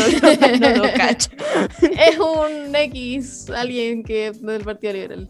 Me sigue en Twitter, por eso lo conozco. Lo único que sé. Ah, chuta, ya. Mm. Eh, bueno, sí, sí, también estaba ese lado del Cagüín, pues que supuestamente se habrían dado cuenta desde Apruebo Dignidad de que Paula Narváez en verdad tenía posibilidades reales de ganar la primaria. Igual yo no sé, yo entiendo este tema de como de la movilización territorial que puede hacer el PPD, el mismo Partido Socialista también, porque si uno ve solo la JS, la Juventud Socialista, una cuestión impresionante, em, pero pensando en Paula Narváez, o sea, yo tampoco me compro mucho esa tesis de que tenía posibilidades de ganar la primaria, honestamente, Pucha. porque Siento que no, es que, es que no Mira, prevende. Yo sinceramente siento y las centro izquierdas le estaban preparando el terreno a la, a la Yasnita nomás y era, es como que le- ya perdieron la fue el sueño Oye. que no fue. como Oye. que ¿qué? ¿Qué? No, no, sí, termina, termina. Después lo digo. Como que en verdad lo de Narváez como más que todo una careta mientras como como para que para que no queden sin nada es como apariencia pura y dura Chale. Ya, Chiqui, ¿qué querías decir tú? que precisamente me pasó que yo leí en, en Twitter como de una persona de X y dije, oh, tiene razón igual, como una pseudo teoría respecto a Yana Proboste. Deje- Déjeme lo leer, le dice. Proboste va a sacar la pistola de caca hasta noviembre, va a cuidar el frente izquierdo como sea para que no se le aleje Jadwe. El frente derecho importa menos, sabe que la derecha no podría soportar un PC en la moneda y llegado el momento entre ella y el camello la votarían igual. Oye, Another Yo, brother.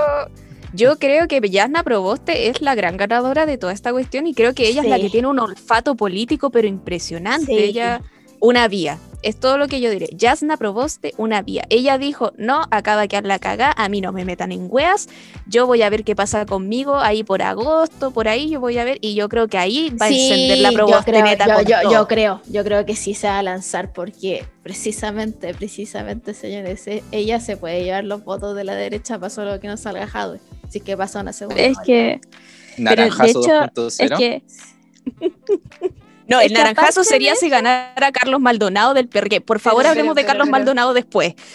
Ya.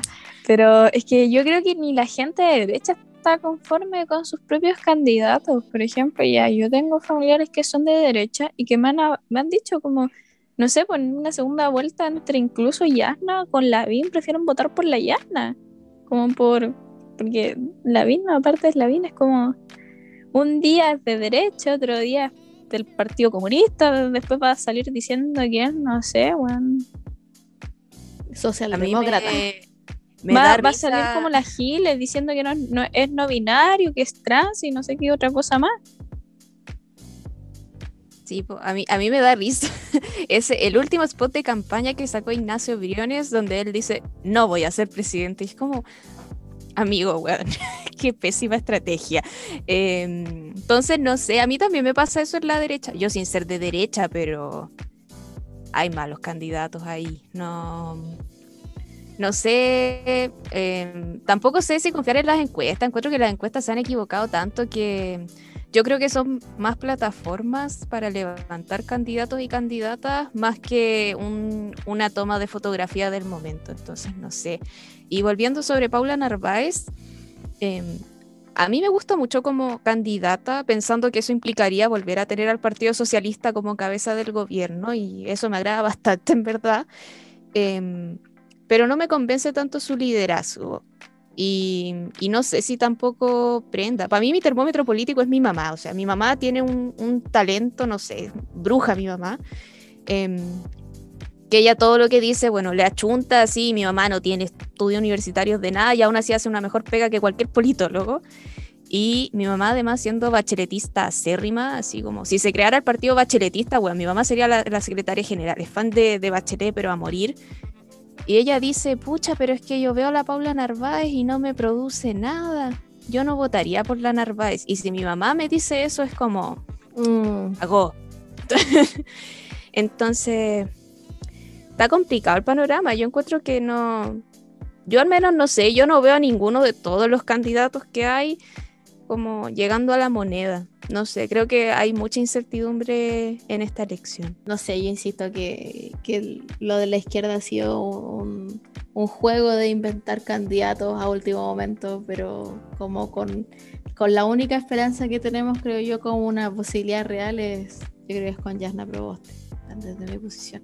O con, o con incluso Gabriel Boric, que también estaría dispuesta incluso a votar por él. En realidad, en mi caso, sea quien sea que salga en la primaria, votaría por esa persona, obviamente. Pero, mm, pero siento que ellos dos son como, yo diría que podrían ser como que puedan prender un poquito más, porque Pablo Narváez no prende a nadie. Como que a mí me tincaba, pero después dije, vota. Oigan, y para, para cerrar este gran bloque de Kawin, algo que nuestra amiga Fernanda estaba esperando desde el comienzo de este capítulo. Creemos que, creemos que Carlitos Maldonado fue el gran ganador de la jornada, ¿o no? sí, pero espérate, es que no terminamos de contar el Kawin No. anterior, pues dejamos la teleserie a la mitad, pues entonces, espérate. Ya re- Eh, retomemos, mira, retomemos. Sí, sí, sí, Carlos Maldonado, pero hasta, la, hasta las 12 de la noche en el Cervel podemos esperar un poquito para terminar la, la teleserie. Y es que ya, Uh, cayeron- están tirando, espérate, están tirando. ¡Ah! ¿qué? Cabrón, llegó la merca. ¿No se escucha? Allá está- también. está- no, pero está duro, pregunta. está duro, está duro, está duro, está duro. No se escucha. Ah, Weón, no, no. Está brutal, no, pero está brutal. ya, después de ese pequeño momento poblacional podemos seguir. Ya. Entonces se cayeron las primarias de la oposición. Eh, al final, Paula Narváez eh, no, no inscribió su candidatura en las primarias, lo que no significa que se baje de la carrera presidencial, solo significa que ella va directamente a primera vuelta. Y solo inscribieron primarias Daniel Jaue y Gabriel Boric, que, eh, bueno, dejaron la inscripción abierta esperando que llegara el Partido Socialista, como a última hora si quisiera poner la firma algo que no pasó, pero igual Álvaro Elizalde, presidente del Partido Socialista, se pegó el pique al CERVEL, pero no para firmar. Fue al CERVEL solo a decir, no se humilla al partido de Salvador Allende. ¿Qué opinamos al respecto? Yo creo que es una cuña de mierda, derechamente. Yo creo La que de- jugó, su- jugó sus cartas políticas muy bien. O sea, que haya salido Jaude del Partido Comunista a decir que ellos son el legado de Salvador Allende, Elizalde tenía que puro parar, sí decir. Bueno, si el PS, ¿qué es, ¿qué es lo mejor que tiene el PS en estos momentos? Ser, ser el partido de Allende, pues. Tenían que, tenían que ponerle freno a Jaude. Y yo creo que Elizalde jugó bien su carta política, desde mi perspectiva. No, yo creo que no. Yo creo que la jugó muy bien, pero dentro de, del Partido Socialista, porque a los únicos que vi diciendo, oh, qué gran cuña que se mandó Elizalde, fueron militantes del Partido Socialista, pero fuera del partido, todo el resto del mundo quedó como XD. amigo, como, Yo creo como que el. Partido Socialista hace rato como que no, no sé si Salvador Allende seguiría militando ahí, como... Entonces yo creo que para la interna del partido, esa cuña tuvo que haber dejado la cagada, así como bien allí Elizalde, un genio, pero para afuera todo el mundo quedó así como proceda XD. Entonces, yo no creo que haya sido algo muy muy inteligente su parte y además por qué se pegó el pique al cervel para decir esa cuestión como no sé Oye, no sé, no sé si vieron el, el- un meme muy bueno que salía como ese cuando que sale Homero y dice como nadie humilla al Partido Socialista y le ponen la cara de Elizalde y dice Sí. excepto el chico y sale una bolsita de cocaína. Oye, ese también es un temazo, el tema de, de San Ramón, lo podríamos comentar en, en otro capítulo y... Queda, sí, queda. como idea para un Porque esa es una noticia en desarrollo. Sí, también.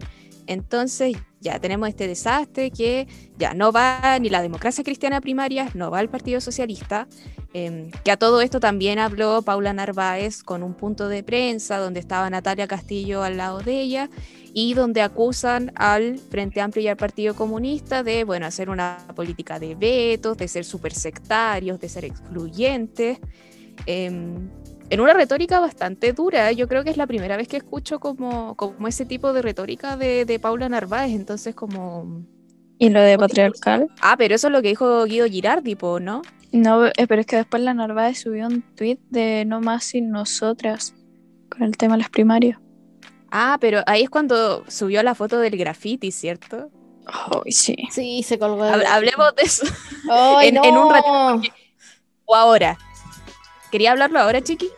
Sabes que sí. No quiero hablar. Es que quiero, quiero pelarlo. Quiero pelarlo. Ese es mi tema. Ya, ¿qué opinamos de eso? ¿Qué opinamos de ese tweet de Paula Narváez con este graffiti que dice Horrible, Es que, es que horrible, Es- es- horrible, es la horrible. caracterización de alguien que como que cree que dice quedará filete. Es como este meme que dice así como de Pedro Valdivia, dijo, vamos a crear una ciudad en un hoyo, quedará filete. es eso mismo, es eso mismo. Es como, la voy a hacer de pana, me van a entender, soy Sorora. Sí. Y Pero es que aparte- no. O sea, aparte de eso, ya, no podemos negar, ya Paula Narváez estuvo en, estuvo trabajando en, en cosas internacionales por la mujer y todo el en tema. ONU Mujeres. ONU sí. Mujeres. En ONU Mujeres, claro. Pero es que está con el PPD.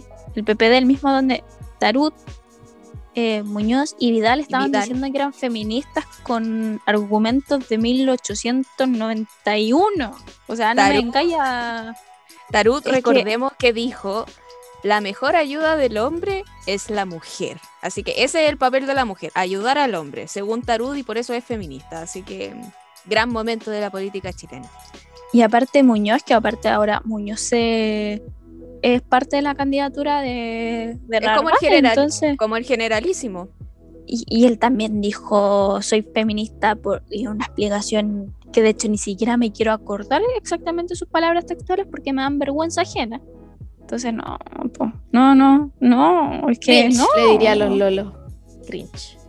Sí, yo creo que eh, este tweet de, de Paula Narváez con esta foto y haciendo referencia al tema de las primarias y que al final compiten solo hombres, em, no, yo no voy a cuestionar el feminismo de, de Paula Narváez o decir que ella nunca ha hecho nada por las mujeres porque sería desconocer su, su gran trayectoria internacional y lo, lo lejos que ha llegado y su trabajo en ONU Mujeres, que creo que es muy destacable.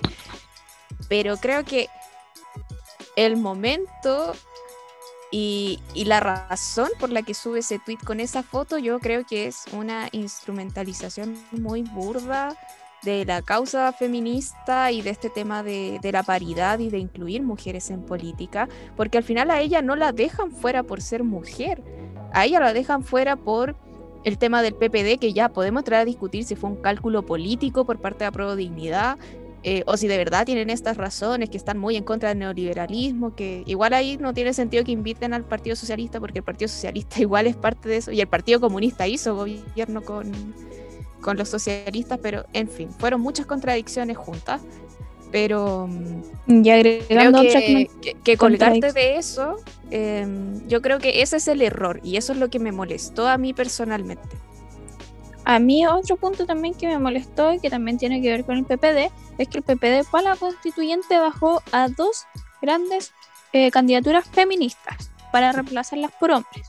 Entonces no me podéis venir a decir partido feminista cuando estáis...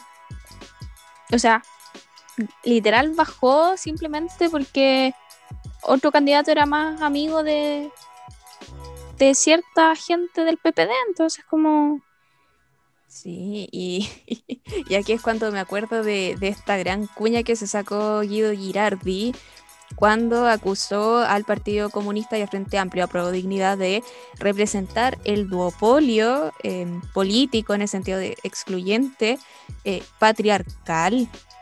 Yo escuché esa cuestión de Guido Girardi y fue como, amigo, la audacia, como, o sea, acusándolos de duopolio Amigo, y, además de ser dignidad, pero es que dignidad. Entonces creo que, esta estrategia, por decirlo así, que está ocupando Paula Narváez ahora de em, apelar al tema de que hoy las primarias quedaron solo de hombres, tanto en la derecha como en la izquierda, es como... Eh, no, pero eh, igual le encuentro un poco, no sé, un poco desproporcionada la funa que, que le hicieron a Paula Narváez porque respondió el, colectivo de mujeres que pintó ese, ese mural, graffiti, no sé, eh, porque igual es como de algo que está en la calle en el fondo, pues, o sea, no es como que sea un, mural así como un gran mural, es como uno de los tantos rayados que hay en la Alameda, entonces también como, como esa funa que le hicieron a Paula Narváez, yo también la encontré un poco excesiva diría que es la palabra. Entonces, no sé, han sido días muy intensos, sobre todo para la gente que tiene Twitter. Twitter es un mundo muy tóxico, pero bueno. Pero entretenido, se pasa bien igual. pero literal es un mundo, es un mundo como que existe como aparte, como que juran que es algo que tiene la razón del mundo y es como, es una parte muy pequeña del mundo en realidad. Sí, como yo creo que esa es la teleserie de, las primarias de, oposición, que bueno, también incluyeron palos por Twitter, que ahí está como el tweet que mandó la, presidenta de RD, como haciendo un llamado a la unidad y diciendo que deberíamos como se deberían sumar a todos los sectores y todo el mundo la retó así como amiga, no podéis decir esas cosas por Twitter. Em, que, en el fondo eso tensionó igual dentro del Frente Amplio mientras estaba haciendo la, negociación. Es que yo entendí que por Twitter se mandó un tweet como estoy a un like de quitarle el apoyo presidencial a Boric. Sí. No, oh, decía yo no vi eso. Decía como eh, que ellos habían aprobado la candidatura de, o sea, apoyado la candidatura de Boric. Con la firma. Que ellos, sí, con el tema de la firma como que ellos se habían comprometido a eso porque ellos iban por una unidad, o sea, por una primaria amplia, eh, lo más amplia posible y, como cosas así, como que dejaba entrever de que podría quitar, podrían haberle quitado el apoyo a, a Boric. Sí, pero... Esa, fue la CAT, la de RD Pérez. La mi prima. sí, la presidenta de DRD, em, que, yo creo que, igual esas cosas no las podía hacer por Twitter, porque además Twitter tiene memoria, eso es muy, muy brígido, y que también la presidenta de Convergencia Social fue, fue víctima de esto, pues, porque em, cuando se supo que el veto venía por parte de Convergencia, le sacaron un tweet a, a Alondra, que no me acuerdo su apellido ahora, pero Alondra, la presidenta de Convergencia Social, donde cuando el PPD hace dos semanas atrás había dicho que no quería primarias con el Frente Amplio y con el Partido Comunista, em, ella como que le tiró el palo al PPD como, oye, PPD deberíamos hacer primarias amplias de oposición. Y ahora que se estaba negociando esto y Convergencia Social quería dejar afuera al PPD, como que le tiraron ese tweet em, como a la cara en el fondo. Entonces, gente, no tire palos por Twitter porque Twitter tiene memoria, de verdad. Así que... como consejo de vida. Entonces, yo creo que ahora sí terminamos la teleserie. Entonces, vamos a hablar de la otra trama que surge de. Este es como el spin-off de, de la serie. Vamos a hablar de. Muy buen término. Yo creo que calza totalmente el spin-off. como el WandaVision del universo Marvel. eh, Carlitos Maldonado. ¡Ay, qué gran personaje! Carlitos, ¿dónde te Ahí está, pues weón, por eso el Mandalorian, pues el spin-off de Star Wars. Ah, pero es que yo, El yo lo vi más como. el- No, no, sí sé, sí- sé que es por eso, pero era para darle sentido, ¿no? Sí, también puede ser. Ahí habría que, que buscar un Baby Yoda. Podría ser Guille, Guille podría ser Baby Yoda. Eh, eh, ya, pero ¿quién es Carlos Maldonado? Carlos Maldonado es, em, no sé, quién lo eligió como precandidato pres- presidencial. Supongo que su partido, no creo su que se haya partido. proclamado sí, sí, solo. Sí, Sí, el su partido, partido. el partido, el partido. Pero ¿quién milita en el Partido Radical, güey? Carlos Maldonado. Mira, eh, Mucha gente viejita. Eso es lo que sé. Mucha gente viejita. Siempre se tira la talla de que en verdad como que todos los militantes del Partido Radical son como sobre 50 años. Como que ese partido no tiene juventud, no existe la juventud radical. Em, igual si hay alguien de la juventud radical que está escuchando esto, mándenos un mensaje así como, hola, existo. Y nosotros eh. teníamos compañeros, Pero renunció, pues. Pero estuvo. Me acuerdo que un profesor le dijo, ¿cuántos son? Amiga, No. es amigo tuyo. ah, no, ah, no, no hablando de la misma persona. Ah, ya, sí. Pero es Sí. que ese fue su pasado oscuro, pues. Siempre lo ha dicho. Ay, Ya, pero Bueno. entonces Carlos, Carlos Maldonado, que a todo esto, en todo este drama que tenían entre el PPD, la DC, el PS, que estaba negociando con Apruebo Dignidad, nadie le preguntó al estaba Partido sentadito. Radical, nadie incluyó al Partido Radical en la cuestión, nadie lo invitó a negociar, nadie lo invitó a la fiesta. No, el Partido Radical se quedó solo. Y es ahí donde aparece Carlos Maldonado, su candidato presidencial. Y él dice, ve la oportunidad de, oh, se cayeron las primarias de oposición, voy a ir yo. Y él fue al CERVEL, llegó y eh, puso firma para inscribirse como eh, candidato en las primarias de, eh, de la exconcertación, podríamos decirlo así. Y esperó hasta como la- un cuarto para las 12 de la noche eh, a que llegara el Partido Socialista, la Democracia Cristiana, el PPD, a inscribir primarias con él y hacer em, unas terceras primarias. Entonces, eh, Ay, él esperó, esperó ahí, eh, prácticamente él cerró el CERVEL y era muy triste porque esta cuestión se estaba transmitiendo por el YouTube de- del CERVEL. Tenían como una cámara dentro del CERVEL y estaba Carlos Maldonado sentado ahí y al lado estaban como las como las secretarias del CERVEL, como así con cara de, weón, me quiero ir a la casa y no me puedo ir porque este weón está acá, así, ayuda. Me lo imagino como esa canción de eh, que, lo, que mil horas. ¿Verdad? Más encima hacía mucho frío. Me, me sí, yo me lo, que- me lo imaginaba como Joe Biden, así con sus guantecitos en el cerveza. ¿Verdad? No, puede ser a Bernie Sanders. Era Bernie Ven- Puta weón, que soy weón. Se, cor- se corta esta parte, ¿ah? Hoy me lo imaginaba como Bernie Sanders. Ahí sí. Sí, muy, muy precisa la comparación, Fabián. Em, me acuerdo que vi un meme, ese meme de- del dominó que decía como un escolar saltando el torniquete del 2019 y terminaba en Carlos Maldonado cagado de frío esperando en el CERVEL a las 12 de la noche. Cuento corto, em, no llegó ningún partido a inscribir primarias con el Partido Radical y eh, salió Carlos Maldonado ahí en el fondo como el gran mártir de toda esta cuestión.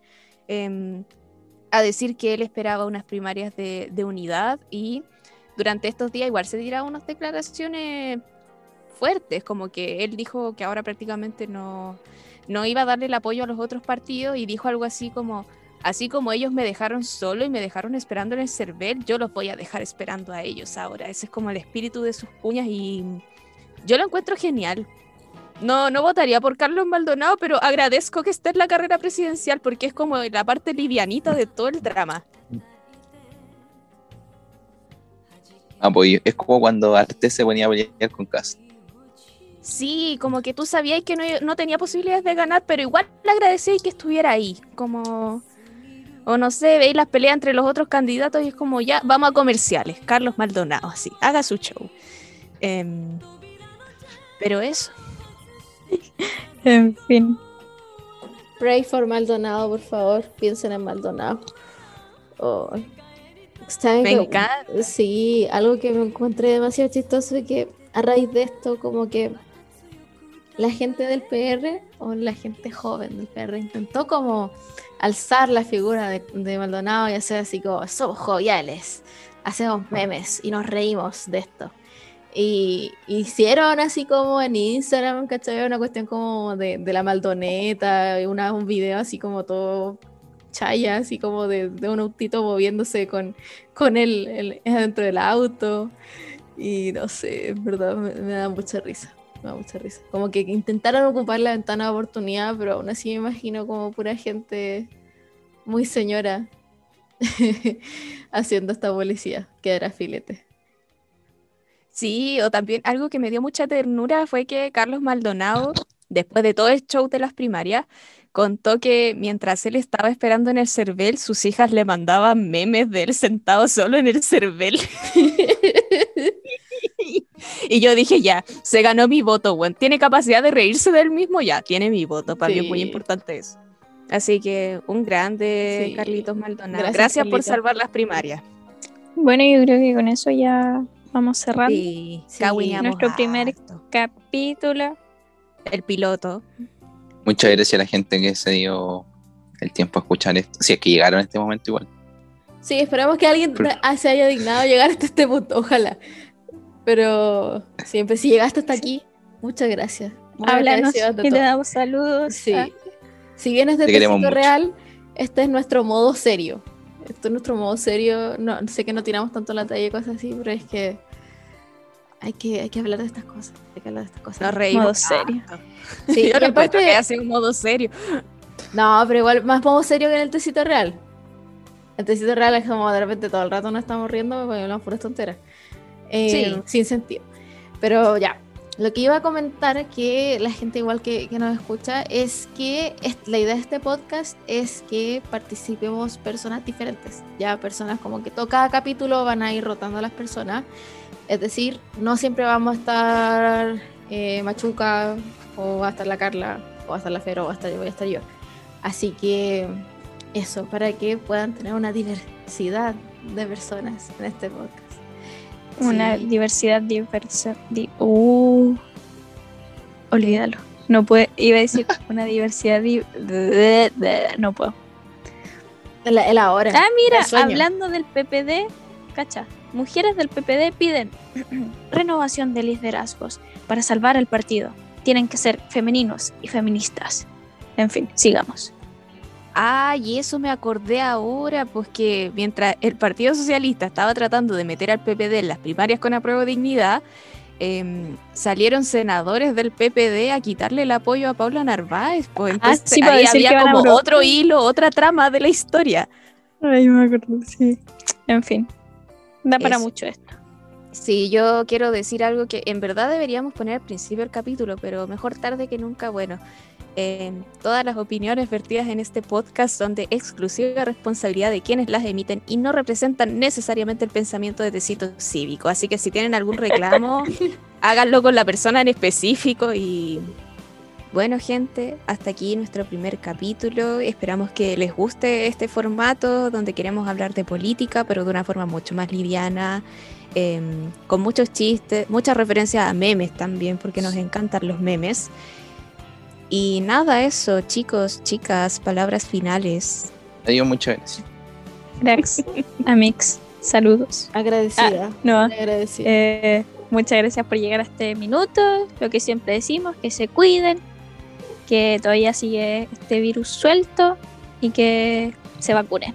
Vacúnense. si sacaron el carnet verde, no salgan. Sí, No, por favor, no, por favor, por favor, no, no. vengan al litoral. No vengan, que está lleno. Por favor, se los pido. Los hospitales, las clínicas están llenos. Hay muchos De hecho, hoy día mismo el, el Sotero del Río colapsó. eh, Está al con la- 100%. La sí, clínica de la sí, Católica también. Eso lo podemos ver transversalmente en clínicas y en hospitales públicos. Así que, por favor, cuídense mucho. Así que muchas gracias por escuchar este capítulo. Vamos a grabar próximamente en otras ocasiones también. Así que. Besitos. Cuídense. Adiós. Adiós. Adiós. Adiós. Y se marchó.